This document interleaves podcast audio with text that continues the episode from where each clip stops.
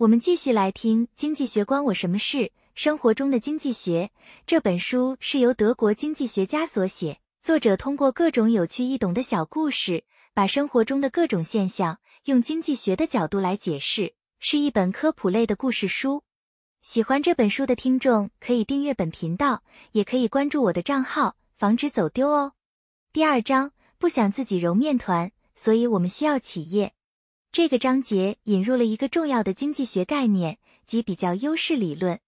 这个理论向我们解释了为什么现在的人们不用像以前那样自己烤面包、自己杀鸡宰牛、自己酿酒、自己盖房子，因为有面包店，烤出的面包既快又便宜。店里还有大型机器和经验丰富的面包师傅，他们也就是所谓的专业人士。正因为有这些专业人士。我们可以省下很多时间，做自己最擅长、效益最大的事情，发挥自己相对于其他人的专业优势。这也就是我们现在社会的行业分工。一、成功企业的四大原则。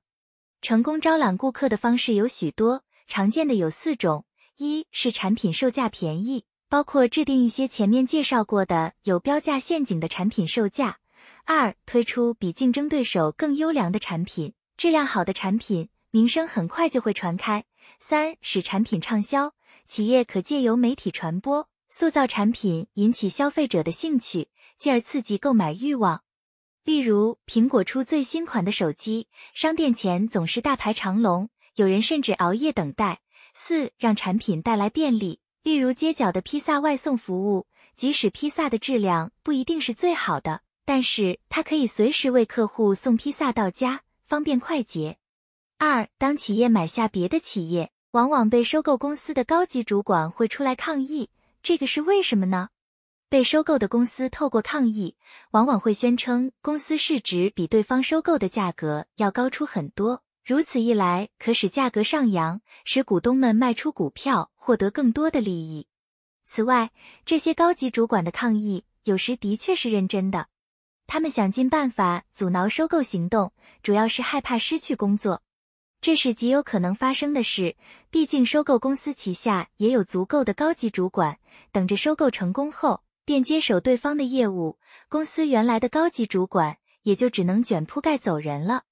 在收购公司的组织中，有一类特别的团体，称为金融投资公司 （Financial Investors），私募股权投资公司 （Private Equity Firms） 也列属其中。这类公司专门买下公司，大肆整顿后再转手卖出。并以此获得厚利。在出资购买公司时，金融投资公司通常采取高额度贷款的方式。例如，一家公司市值一亿欧元，他们实付二百万，其余八百万则以贷款方式支付。这种二八分法是常例，且会巧妙地将贷款转嫁于购入公司之名下。如此一来，公司便必须承担高额债务。